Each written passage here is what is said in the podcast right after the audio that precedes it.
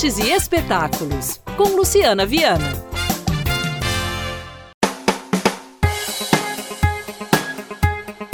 Mais de 20 nomes da cena da música contemporânea e tradicional de Minas vão dividir o palco nos Jardins do Palácio da Liberdade, na sexta edição do Mistura Minas. Com entrada gratuita, o projeto vai promover encontros inéditos, trazendo ao público a mescla da música popular com rap, jazz, samba hip hop, pop rock e folclórica.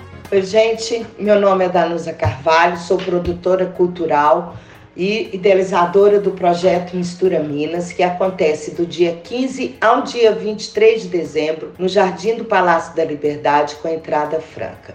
Promove encontros inéditos entre artistas da música contemporânea e tradicional mineira, trazendo ao público a mescla da música popular, como o jazz, o rap, o samba, o hip hop, o pop, o rock e a música folclórica. Será um prazer receber vocês. Os shows ocorrem sempre às 20 horas, com entrada franca.